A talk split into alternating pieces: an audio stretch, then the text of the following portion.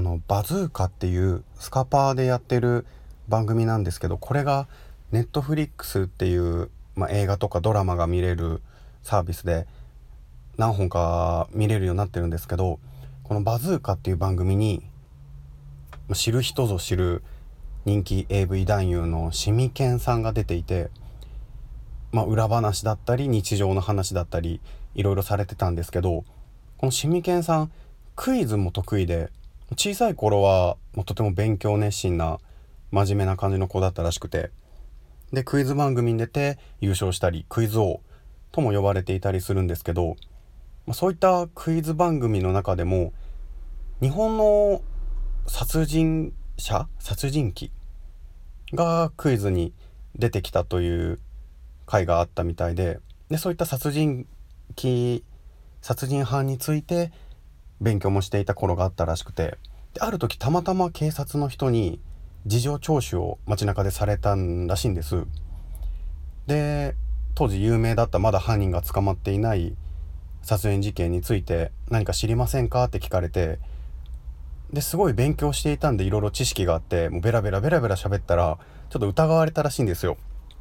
でも自分の仕事やなんでそういうことを詳しいかっていうのを説明したら警察官の方がまあ、テレビでそういったことを放送していただけると事件などが風化しないのですごい助かりますというかいいことですねみたいなこと言われたらしいんです。僕も漫画だったりドラマだったりテレビのドキュメンタリーかなそういったので殺人犯についての話を情報を得たりするんですけど、まあ、こういったものは不謹慎だなとは思っていたんですけどそういった考えも中にはあるどあるのだなと思ったら、まあ、とてもなんだろう考えさせられることだなと思いました。それでは始めていきましょう。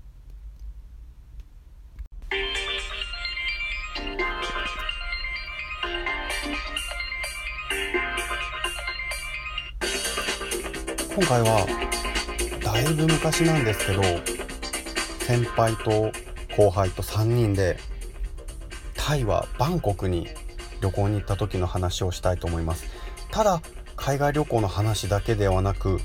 タイの風俗事情についてもいろいろ勉強してきたのでちょっと聞いていただきたいなと思います。まず海外旅行っていうのが初めてだったんだけどこの後輩くんがなんかこう切り取り線がついてるなんかチケットみたいなものがあったんだけどそれを自分で破っちゃいけんかったらしいよね。それを空港で破ってしまったものを渡してでよくあるあの金属探知機のゲートみたいなそこをくぐった後にそれを外国人の空港スタッフの人になんとかこう片言で説明してるんだけどもう破っちゃダメだよみたいな。でなんか別室に別室に連れてかれてそこからタイのタイ地をこう踏みタイの地に踏み入れたところからスタートなんだけどもう始まった途端にドタバタで、まあ、着いたのがえっとね飛行機で5時間ぐらいだったかな？5時間ぐらい飛行機の旅をしてで着いたのが早朝、まあ、関空から飛行機乗って夜中に。で着いたのが早朝ででまずこう空港から出てでタクシーが並んでるんだけどタクシーの色がドピンク。もう蛍光ピンクみたいな。ド派手なピンクで。でタクシー乗ったら音楽がもうなんだろうタイのなんて表現したらいいんだろう。ちょっとなんか民謡的な音楽が流れてて。で向こうは仏教なのかな？そういった小さい仏像みたいなものも車の中にダッシュボードの上に飾ってあったりとか。あこれがタイだって思いながらタクシー乗ってバンコクにホテルの方まで向かったんだけどまあまずタクシーがね飛ばす飛ばすすごい飛ばすんよ。おおこれ大丈夫かって思うぐらい日本だったらクレーム来るぐらいなすごいぶっ飛ばしていくんよね。であっという間にホテルに着いてでチェックインが昼過ぎだったか夕方からチェックインになるからもう早めに着いたよね半日ぐらい。でもとりあえず荷物を置きたい。どこに行くにしてももうこのキャリーバッグというか旅行用のバッグが邪魔だけ荷物を置きたいなってなったらもうアーリーチェックインをしてくれって。でたまたま早朝フロントのおばちゃんなんかな女性の人が英語かタイの言葉しか喋れない。で日本語が全然伝わらんくて。なんとかこうアーリーチェックインお願いしますっていうのを先輩が伝えてで1部屋借りたんだけどまあ結構金額も張ったんよね。わあこれあったらもうちょっと遊べたんじゃないかなぐらいの3人で出し合って。で荷物置いてまあ街中を、まあ、だいぶもう日も昇ってきて人も増えてきたけ街中を探索しようってなって、まあ、まずタイの特徴って言ったら日本より気温が高い暑いんよね。だけ秋ぐらい夏終わりだったかな行ったのが。夏前だったか忘れたけど日本より暑いけもう完全に半袖短パンそしてサンダルで行ったんだけど、まあ、ほのかにこう暑いぐらいな。でねもうなんだろう高層ビルとかいっぱい建ってるし、まあ、日本のちょっと都会ぐらいな感じの街並みなんよね。でバイクもいっぱい走ってて車も走っててただ街中がやっぱりねこうなんだろう日本人は結構綺麗にしてると思うんだけど街中は結構汚い感じで歩いてみるとでね街中がずっとこうドブの匂いというかパクチーの匂いみたいな異様な匂いがずっとしょるんよね。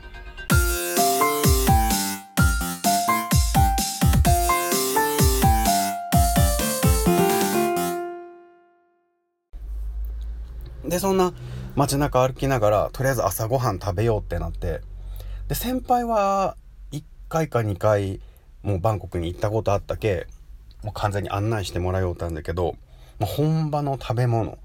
を食べようってなって。で結構ねなんかあのカレーチャーハンみたいなんだったりあとカニとかなんかそういった食べ物が有名らしいんだけど、まあ、スープよね。タイ料理といえば。スープ頼んだんだけどまあパクチーがね日本で食べるパクチーのもう何十倍という香りというかほんとこれ好きな人でもほんと好きじゃないと飲めれんなっていう完全に3人して残したんだけど。でもなんかチャーハンみたいなのとあとねあの空心菜のなんか炒め物。これはすごいほんと美味しかった。ご飯に合うし。ただもうスープ系は何飲んでもやばかったっていう。ちなみにおすすめはカオマンガイっていう鶏肉が乗ってるなんかご飯。それにいっぱい香辛料が入ったスープタレみたいなものをかけて食べるのとまあ、魚介類そういった食あたりの恐怖にチャレンジしようと思う方はプーパッポンカリーっていうカニのカレーだったかな？がおすすめです。でその後朝飯済ましてで他のお店とかうろうろ見てたら結構ね日本語の看板みたいなのが出てたりするんよなんかね何のお店か忘れたけど飲食店でなんかピンク色の看板に文字が書いてあるでね、のび太って書いてあるんよ。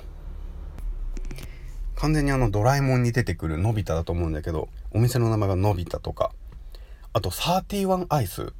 これ結構好きで行くんだけど、もうバンコクの31のアイスはね、甘くない。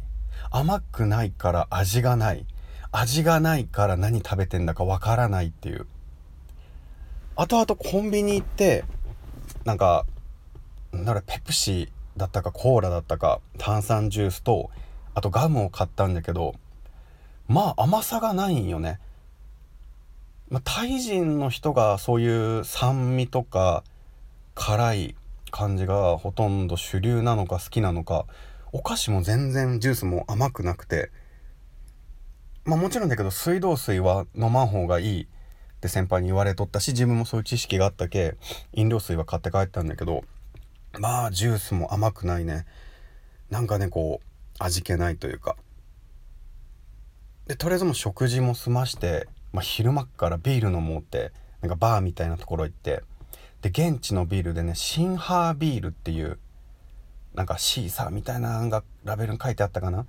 多分日本でも探せば買って飲めるんだけどシンハービール。僕もともとお酒全然弱くてもうすぐ酔っ払ってダメになるんだけどシンハービールはもうガバガバ飲めて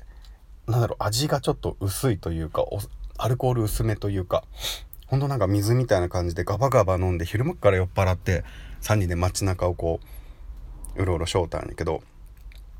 まあでも一個ねサンダルを失敗して足に豆ができてこれはちょっと他の2人も迷惑かけたかなっていう。でこの豆ができた足であのマッサージ屋さんよね、まあ、タイって言ったらあの古式マッサージ。めちゃくちゃ痛いやつがあるんだけどこのタイのマッサージ屋さん普通のね風俗じゃなくマッサージ屋さんに行こうってなってでちょっと高級チックな建物というかもうほんとなんか雑貨ビルの間を抜けてったところにあるようなマッサージ屋さん入って個室ではないよ。入ってすぐこう広々としたところにマッサージチェアみたいなのが並んでてそこに男3人並んでで他の2人はなんか普通のおばちゃんがついたんだけどなんか俺だけねあの安田大サーカスのクロちゃんみたいな色黒なんだけどクロちゃんが色黒になった感じの人がついてでまあ日本語はもちろんその人は喋れんのよ。で俺僕この足に豆ができたからちょっと優しくしてねみたいなこうジェスチャー混じりで伝えようたらすごいニヤニヤ「ああオッケー。おうオッケーオッケー」みたいななんかあ完全におねえみたいな。まあタイといえばニューハーフの人がとても美人だったりとかコンテストがあったり。春菜愛さんもコンテスト出たのがあれタイだったのかな？優勝したのが。忘れちゃったけど。これ完全におねえみたいな。でも完全に見た目はクロちゃん。色黒なクロちゃんっていう。こうお姉の人が俺に僕について。でまあ確かにマッサージは気持ちよかったけどずっとねこうニコニコニコしニコシコしながら僕の顔を見てくるっていう。完全にあれはお姉だったよねって後々3人で話したんだけど。まあそういったマッサージも終えてで夕食はねもうちょっと本場の料理は楽しんだからいいかなって言ってで牛角っていう日本にもある焼肉屋さんが街中にあってで入ったら日本人のオーナーさんでまあ味も普通に焼肉だったけ、まあ、焼肉ひたすら食べてもう本場のタイ料理は忘れてでよくあるなんかラーメン屋とかのこうテレビが置いてあって流れてるみたいな感じっていうかな？テレビが置いてあるんだけどあれはね多分ね、まあ、日本の番組が流れとんよ。ビートたけしとたけし軍団が映っとって。たけしの元気が出るテレビかもしくは風雲竹市場とか。ちょっと僕も世代がギリギリなんであんま説明できんのんだけど完全にビートたけしとたけし軍団がもう爆破だったり汚れ仕事だったりいやいややってるバラエティがずっと流れてて。そんな感じでこう日本の焼肉を堪能しつつ、まあ、食材は現地で調達するんだろうけどで夕食を終えて、まあ、そろそろいい感じに日が暗くなってきたけそういった、まあ、風俗街みたいな夜の街に繰り出していくんだけどまずねこのなんだろう日本とはま違うのがねキャバクラは普通にあるんよ。キャバクラは店内入った瞬間にキャバ嬢お嬢がね30人40人ぐらいかな。ずらーって横一列並んどんよ。入り口入って。で「あいらっしゃいませ」みたいな。片言で一人ボーイさんかなんか喋っとんだけど。そこでパッともう一人選ぶん。そこで指名をして席に着く感じで。でまあなんだろうもうね異様な光景よね。3 4 0人がずらーっと並んどってそこから選べっていう。まあ3人ともなんとか選んでソファについてお酒飲みながら喋るんだけど、まあ、結構日本語喋れる子もいて話も楽しかったんだけどただその中でこう2種類女の子がいて1種類はそういうお嬢一緒にお酒を飲んではい楽しかったっていう。でもう一パターンのお嬢っていうのが追加でお金を払うと奥の個室に行く、まあ、その個室で何するかはもう想像にお任せするんだけどそういったもうキャバクラと風俗が一緒になってる感じなんよね。それが日本にはないというか少ないのかあまり主流じゃないタイプの。これがもうバンコクのキャバクラ。であとはねまあ、マッサージ店にもエロマッサっていうのがあって普通のマッサージプラスアルファ払うと、まあ、手こきだったりフェラだったり抜きのサービスがあるっていうエロマッサっていうのがあったりあとはね、まあ、ソープソープがあるんだけどお店入ったら普通のバーみたいなテーブルと椅子が並んでてでそこを席ついてボーイさんが来て「お飲み物何にする?」って「おうシンハービールシンハービール」でとりあえずビール飲むんだけどその周りソファーが中央のお客さんが座るテーブルを囲うようにソファーがずらーっと並んでてプラス奥の方にはなんかもうなん動物園の猛獣コーナーみたいなショーケースがあってその中にもソファーが並んどんよね。あの芸人さんが座る花壇っていうかな？あんな感じで。そこにずらーっと女の子が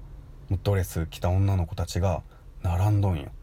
で並んで座っとん。で店内薄暗い感じなんだけどこれちなみにソープね。店内薄暗い感じなんだけど女の子たちたちがずらっと並んどってでこう目が合うたんびになんか「はーい」みたいな手振ってきたりすごいニコニコするんよね。そっから女の子指名するっていう。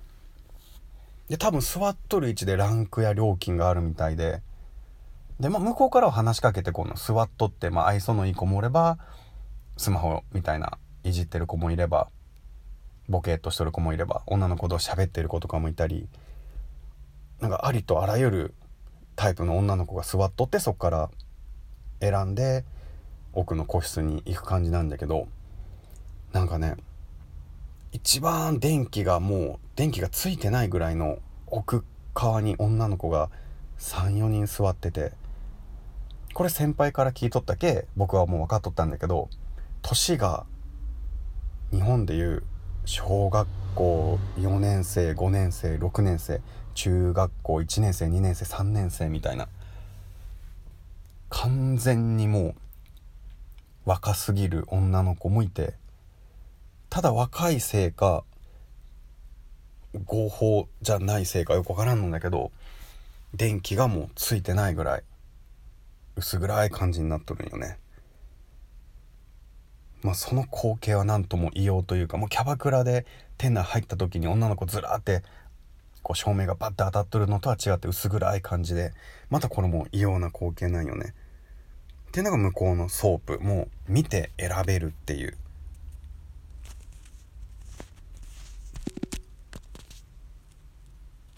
で一番の主流があのねゴーゴーバーって言って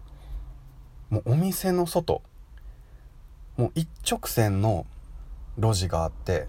でも左右にお店がもうきらびやかなカジノみたいなお店がずらーっともう何十店舗も並んどんよね。でそのお店の前もなんかカフェテラスみたいになっとってそこになんだろう分かりやすく言うとレースクイーンみたいな格好をした女の子たちがいっぱいこう座ってたり立ってたり、まあ、日本でいう立ちんぼみたいな。でなんかこのお店入って入ってみたいな呼び込みしててでお店に入るとここも周りがテーブルだったりソファーだったりで真ん中に昔の今でいうクラブかな昔でディスコかなお立ち台みたいなのがあってそこを、ま、10人ずつとか十数人ずつ女の子たちがこう音楽に合わせてなんか軽く踊ってるみたいな。でここが2階3階建てになっててその中央のお立ち台のちょうど真上の天井のところがガラス張りになってて2階も同じように真ん中で踊ってる子3階も踊ってる子がいてもう下からガラス張り透明だから上で踊ってる女の子たちも見える。しかも2階に上がればもう上がトップレス。で3階に上がれば全部裸の女の子たちを下から見上げることもできるっていう異様な光景です。である程度20分ぐらいかな踊ったら女の子たちがずらずらっと降りてってでまた違う女の子たちがずらずらっと上がってきて踊り出すっていう。ここもねお酒を飲みながらその中から女の子を選んでで連れ出す。で連れ出すのもまあショートとロングっていうのがあってショートはもう近場のホテルへレッツゴーみたいな。でロングはもう自分のホテルに連れて帰るなり一緒に外に遊びに行ったりご飯食べるなりっていう。そういったのがゴーゴーバーっていう。多分これが一番ねバンコク特有の主流な感じなんかな。で結構ね、まあ、タイバンコクって言ってももう日本人みたいな女の子もいるしなんだろうね西洋人に受けそうな感じのブロンドの髪の女の子たちもいてそこまで違和感なく見れたかなというか。ただ後々、まあ、話を聞いてみると結構みんなね田舎から出てきて実家の親とかに仕送りをしているみたいなやっぱそういう子たちが結構多かったかなってでまあ国々違うんじゃろうけどこう日本とだいぶ違うバンコクの風俗っていうのを、まあ、こんな感じでパッと説明してみました。であとはねまあなんかロシア人がいる辺りだったりとか他にも完全にもうニューハーフ専門店とかもあったりしてでニューハーフって言ってももうほんと女性以上に女性というかもう分からんのよね。多分ね裸になっても分からんのよきっと。もう整形とかに詳しい人じゃないと分からんぐらいな感じのニューハーフ専門店があったりとか。あとはね先輩がねその後こっそり一人で行ってたのがなんか出会いカフェみたいなカフェがもう夜中に多分朝方までかなやっとんだけどこういった風俗店がどんどん閉店した後にまあ言っちゃあれよね揺れ残った子たちとかいい子見つけれんかったお客さんたちがそこに集まってまあお酒とか飲み物飲みながら声かけるなりナンパするなり自由にできるのが合法的な暗黙のルールみたいになっとるカフェもあって。でなんかもう完全にバンコクの中心部の夜はそういった感じの風俗がもうきらびやかになってて、まあ、ただ現地のタイ人からすると高級なのかな多分。現地の住んでる人たちはそんなに見かけないというかやっぱ外国人ばっかり。もう日本人のスーツ着た人もいたし。アメリカ人みたいな人はヨーロッパ人とかもいろんな人がいたしまあなんか本当も外国人向けのそういったお店っていう感じでしたね。スキャーリーストーリー100スキャストでまああとはもうこうタイのもう夜の話はここまでにしてもうね良かったところがすごくほんとね人が親切というかいい人ばっかりで。電車で基本移動してたんだけどこう電車の切符買うのが、まあ、こう自販機みたいな機械があってで先輩も後輩もちゃっちゃと上手に買ってってで僕だけ「やばいあの行き先どこまでだったかな」っていう英語で書いてあるけなんとなく読めるんだけどあどこ行くんだったかなって先輩のもう後ろの方を買って行ってしもうて。で僕の後ろに多分現地の男性かな？がもう45人並んどってうわやべえやべえと思って。とりあえずもう一回やめて一番後ろ回ってちょっと後回しにしようって思ったら俺の僕の後ろの2番目に並んでた男性が一番後ろに行った僕とこまで来て腕を掴むんよ。で引っ張ってって。うわ何？怖い怖い怖いと思ったらその切符を買う機械のところまで引っ張られてってでなんかさっきの一緒に来てた人たちはここまでだったよみたいな。ここ行き買ったらいいんじゃないみたいなのをなんこうジェスチャーで教えてくれて。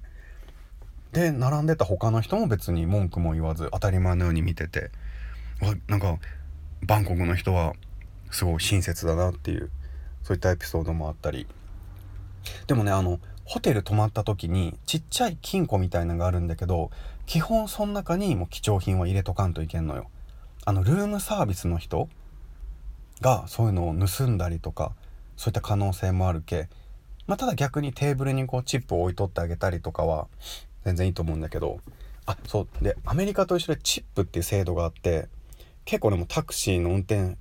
運転手さんとかもそうだったんだけどあとそういった飲み屋さんのボーイさんとか結構ねチップを渡す？逆にもチップくれくれって言ってきたりする人もおるし結構なんかね不思議な感じだったなって。あとお金下ろすのに ATM ってあるんだけどまあみんな知っとるよね。ATM がね完全にこうもう外にドーンってなんか防犯機能ゼロというかえそこでお札ダバダバ出てきてるの丸見えだよみたいな。そんな感じでちょっと ATM に防犯性がなかったりあとはね現地の三輪バイクのタクシーっていうかな？トゥクトゥクっていうの乗っ取ってこれ窓がない屋根とバイクでもう後ろに乗って走っていくんだけどこれも3人で乗ってあとはねもうバイクのタクシーみたいなのがあって2人乗り後ろ乗るんだけどこれはちょっと怖いけやめとったんよ。もうトゥクトゥクはほんと気持ちよかったし動画撮ったり写真撮ったりすごい楽しかった。で現地のやっぱ仏教のでかい大仏さんだったりとかそういった有名な建物とかも見て回ったり他にもねもっとバンコクから離れたらなんか象に乗れるとか釣りができるとかいろいろあったみたいなんだけどちょっと日数が足りんかったけその辺はなしにして。あとはもう街中とかちょっと離れたとこもそうなんだけどもう歩道沿いに屋台みたいな食べ物もそうだしお土産とか鏡帽子とかポーチとかそういったものもいっぱいあってでそういうのもたくさん見たり買い物したり。でなんか歩きながら現地のマンゴーを売ってるおばちゃんがいてそのマンゴーがね、まあ、串に刺さっとってビニール袋に入っとるだけなんだけどこれめちゃくちゃ甘くて美味しかった。本当にバンコクに行くことがあったら是非この路上で売られているマンゴーを食べてみてもらいたいなと思うぐらいこれ一番印象に残っている記憶です。ただ一人おばちゃんがなんかね麦わら帽子みたいなのを取ったんだけどこれ後輩くんがもう頭にかぶされておおなんか多分現地の言葉で「お似合うよ似合うよかっこいいよはいお金お金。はいお金。いくらいくら」みたいな。結構無理やりもう買わされそうになったりとか。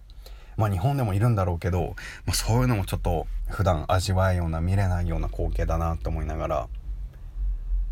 とりあえず現地の言葉で覚えていっとったのが「サワディーカ」これ挨拶か多分「おはよう」とかそんな感じなんだけど、もう一個ね、マオペンライっていうのを覚えとって、これは、ああ、もういらないいらないみたいな。いいよいいよ、はい、もうもうやめてやめてみたいな。これだけ覚えとったけ、とりあえず僕の方に何か売りに来たら、おー、マオペラ、マオペラ、おー、みたいな。そんな感じでもう必死に逃げたっていうエピソードがあります。まあ、今回、ざーっとちょっと早口めでタイはバンコクの旅行の話させてもらいました。まあ独身だったらまた行きたいかなと思うような街だし独身じゃなくても楽しめるところがいっぱいある国なので、まあ、是非行く機会がある方は参考にはならなかったと思うんですけど楽しんでもらえたらなと思います。まあ、今回は結構長くなってしまったのでこの辺で終了にします。ありがとうございました。次回もお楽しみください。